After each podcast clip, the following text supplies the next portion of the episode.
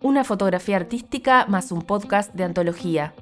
Esto es Arte de Tapa, un diagnóstico visual para enmarcar. Hoy me encuentro con Felipe Buitrago Restrepo, actual viceministro de la Creatividad y la Economía Naranja de Colombia, escritor y consultor internacional para el BID, el British Council y el Observatorio Iberoamericano de Derecho de Autor, entre otros. Empezamos de usted, pasamos al tú y terminamos en vos. Eh, ¿Qué hago? ¿Te tuteo o, o Como tú quieras, eso no pasa nada. eh, te puedo decir de- acá de vos? En Sí, Colombia sí, pasa también bien. es de vos. en algunas partes del país es que Colombia es bastante raro. Tenemos zonas de usted, zonas de tú, zonas de vos. ¿Y, y vos de qué zona sos? Eh, yo soy de una zona, mi origen es de una zona que es muy de usted, pero yo crecí en una zona que se ha vuelto muy de tú. Bien. Pero tengo también muchas amistades de vos, entonces terminas mezclando la parte gramatical. Entonces a veces suena raro porque se le mete una S donde no toca y uno es como, ¡uy, qué mal español! Esto era solamente así como para ir... Perfecto, calentamiento. Sí, es un calentamiento. Ca- Creo que va- toda la, entre- toda la, la- no es una entrevista, la conversación va a ser un calentamiento. Perfecto, excelente. Bien. Eh, la primera pregunta que te podemos hacer es, ¿qué es el emprendimiento creativo? Bueno, el emprendimiento creativo eh, hay que entenderlo como el querer ejercer esa creatividad con un propósito de vida. Pero al hacerlo como un propósito de vida, tengo que hacerlo con la intención y con orden, con gestión, entendiendo que los recursos hay que gestionarlos. Es decir, si yo quiero hacer una producción audiovisual, tengo que entender que necesito equipos, necesito unos procesos, necesito edición, producción, postproducción, etcétera. eh, que el producto que se genera ahí, ese material audiovisual grabado, eh, debe llegar a un público, ¿cierto? Debe llegar a una audiencia que puede ser grande, puede ser pequeña, puede ser de nicho o puede ser general. Pero independiente de, de esa combinación, eh, el emprendimiento es hacerlo con intención y tener como insumo principal la creatividad, el arte, la cultura. Es decir, que vos de alguna manera trabajás sobre la creatividad de la creatividad. sobre la sostenibilidad de la creatividad. Yo personalmente no puedo saber si un artista es bueno o malo. Eh, tampoco corresponde al Estado juzgarlo por su calidad artística. Eso le corresponde, digamos, a la crítica especializada, a su mercado de nicho o al mercado en general, dependiendo de cuál sea la, la vocación de ese arte. Eh, lo que le corresponde al Estado es identificar que las herramientas que necesita ese proceso, ese proyecto, esa creatividad para poder eh, consolidarse estén a su disposición. En emprendimiento se habla mucho de un concepto que es el Valle de la Muerte.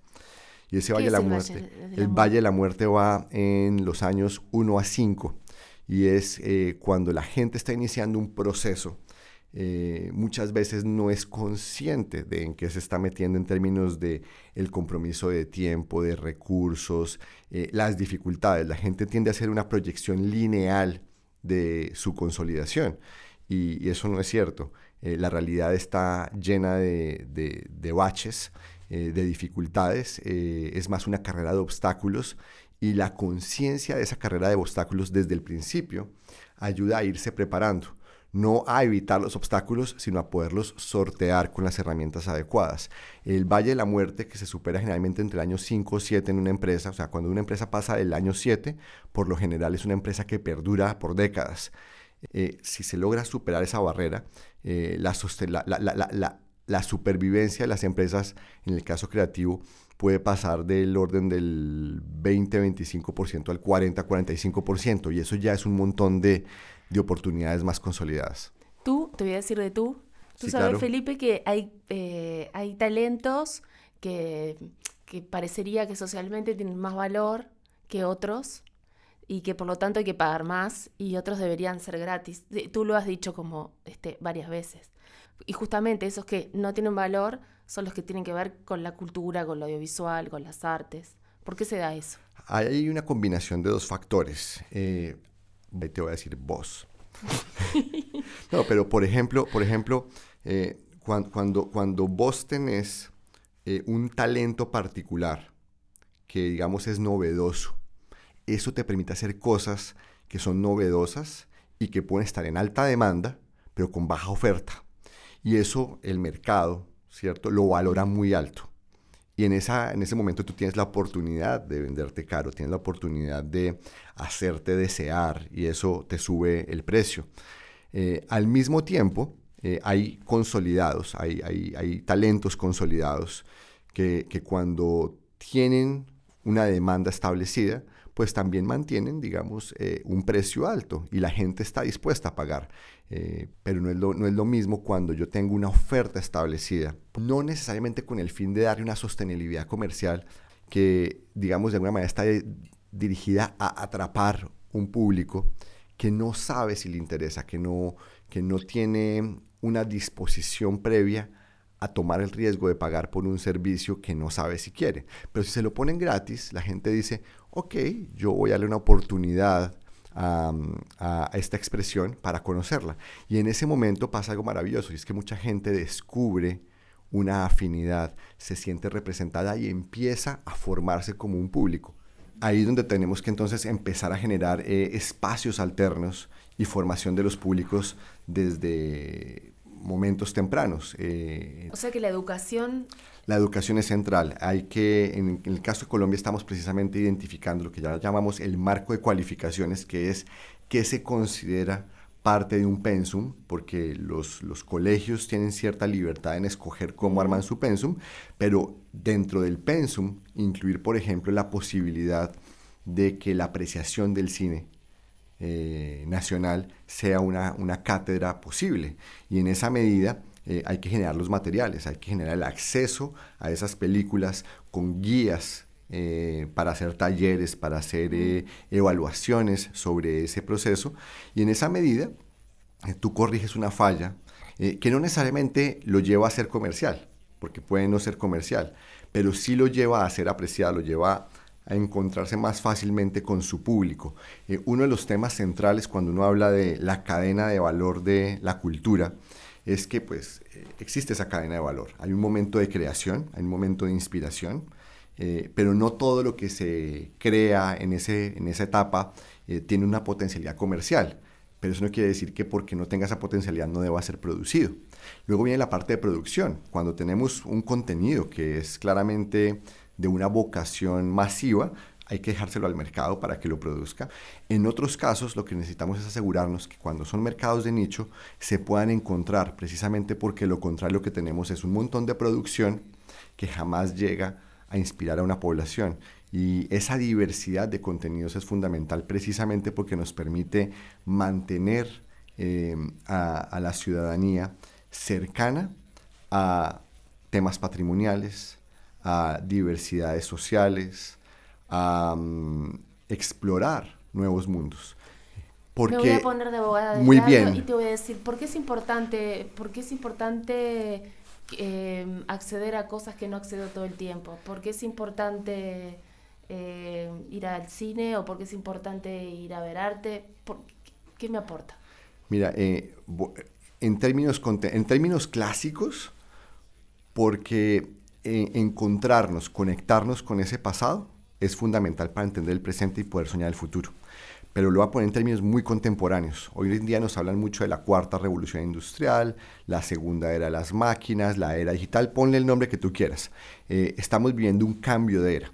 No hay que confundirlo con una época de cambios. Una época de cambios fue la mitad del siglo XX, ¿sí? que había muchos cambios, pero no, estamos en un cambio de era. Lo fundamental está siendo eh, o sufriendo una disrupción, para ponerlo en mal español.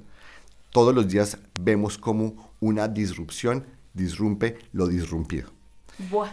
Ahí ya no complicaste. muy mal español. no, no, no pero, complicaste, pero... Pero a lo que voy con esto es que el mundo en que vivimos es un mundo donde las tecnologías están concentrándose cada vez más en hacer que las máquinas sean mejores en ser máquinas, en aquellas cosas repetitivas, aquellas cosas de cálculos predecibles.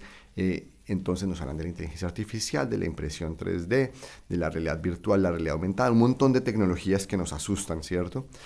Y nuestra respuesta como personas es hacernos cada vez mejores humanos. Y ser mejores humanos quiere decir tener habilidades blandas como la empatía, el pensamiento crítico, la capacidad de adaptación, la capacidad de aprender permanentemente. Todo eso nos lo dan las herramientas que adquirimos a través del ejercicio de la cultura. Pero para que nos las dé, tiene que ser una cultura diversa.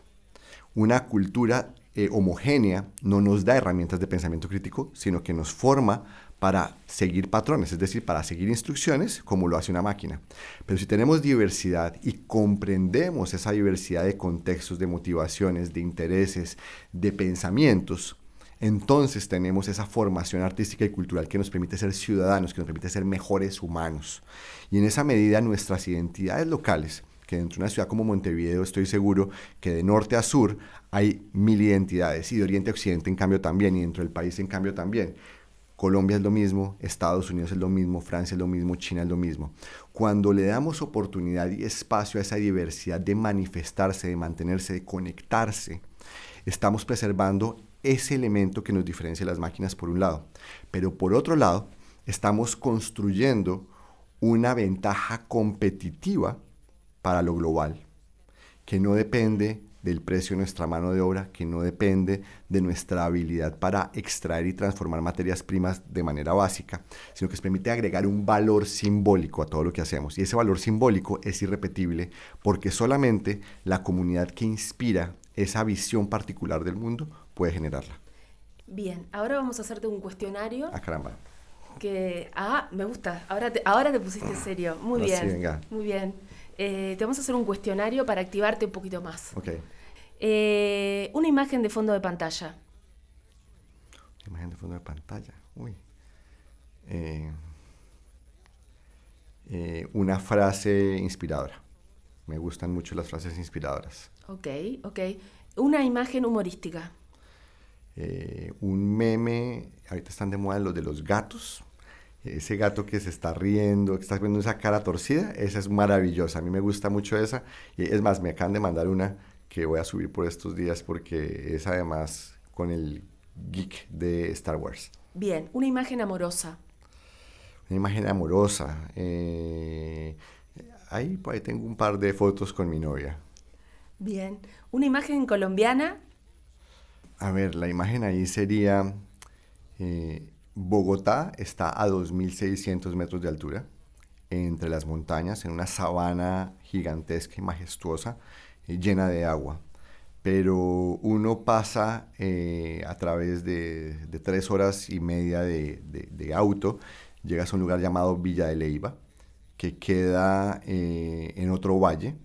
Es un valle árido, es un valle donde hay un desierto, con eh, una estructura, digamos, eh, de su urbanismo es muy colonial. Eh, si, si, continúas por esa misma carretera, otras cuatro o cinco horas llegas a mi ciudad natal, Bucaramanga. Bucaramanga es una ciudad que queda sobre una meseta, pero esa meseta tiene por un lado una montaña gigantesca, muy verde, y por otro lado tiene un valle árido. Bien, una imagen violenta una imagen violenta. Em, hay, han, habido momentos duros donde eh, particularmente el, el, atentado contra la Escuela General Santander en, enero de este año, eh, ahí tengo varias imágenes de, de lo que pasó ese día. Una imagen que tengas en tu casa una imagen que tenga en mi casa. Eh, hay, hay, fotos de mi gato que está en la casa y que, y que es un personaje muy interesante. Es un personaje que, da cariño, que da eh, una razón para volver eh, y que siempre está ahí, digamos, siendo honesto, ¿no? ¿La vida es? La vida es lo que hacemos de ella, la vida es, em, es algo que no se debe dejar pasar. Arte de Tapa, una producción académica de Centro Ignis, Universidad Católica del Uruguay. Producción general, Natalia Espasandín. Línea editorial y entrevistas, María Ángela Yaimo. Grabación y postproducción de sonido, Irene Aguerre. Producción y dirección fotográfica, María Slinger. Postproducción de imagen, Martín Núñez. Backstage, Macarena Fernández.